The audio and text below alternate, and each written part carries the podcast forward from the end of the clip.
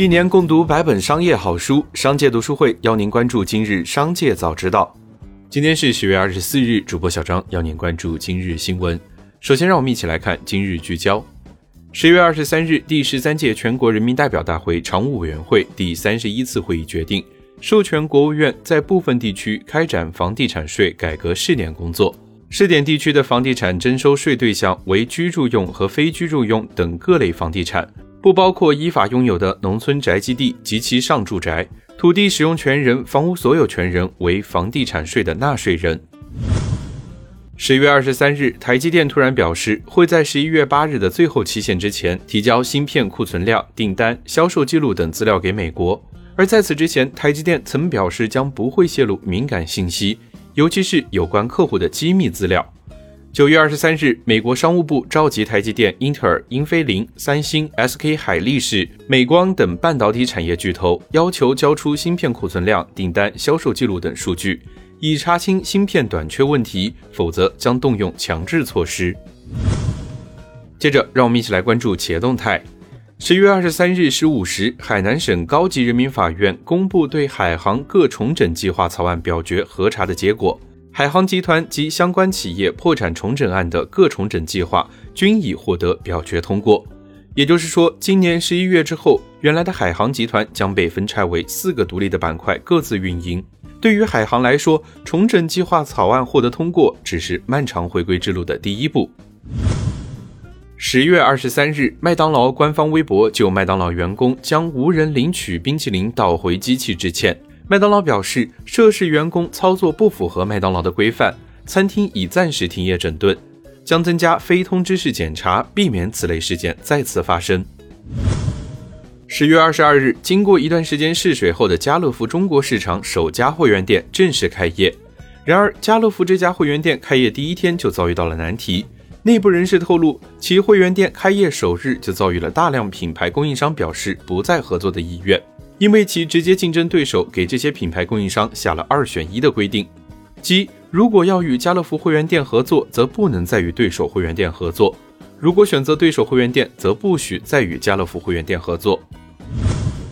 继娃哈哈开设奶茶店后，维维豆奶也打起了限制茶饮店的主意。近日，北京商报记者了解到，曾经以“欢乐开怀”走红的维维豆奶与颐和园联名，在南京开设了全国首家奶茶门店。据了解，未来维维豆奶的目标是开设上万家门店。在业内人士看来，维维豆奶喊出开上万家门店的目标，口气不小。抢购茅台到底是拼手速还是拼运气呢？十月二十三日，上海消保委公布亲测网上七个电商平台结果，一瓶也没抢到。调查发现，多数抢购平台均未公布茅台的具体投放数量。十月底，京东二零一九年成立的社区团购平台“区区购”业务将全面并入二零二一年一月上线的惊喜拼拼。目前，该平台聚合了社交电商 App 惊喜、社区团购小程序惊喜拼拼、为线下门店提供商品和服务的惊喜通，以及提供物流服务的惊喜快递。京东正在进一步整合旗下分散的社区团购业务。近日，抖音推出放大看功能，用户可以通过任意双指按压屏幕的方式，任意放大视频或图片的画面。网友纷纷表示：“我一定不是最后一个知道的。”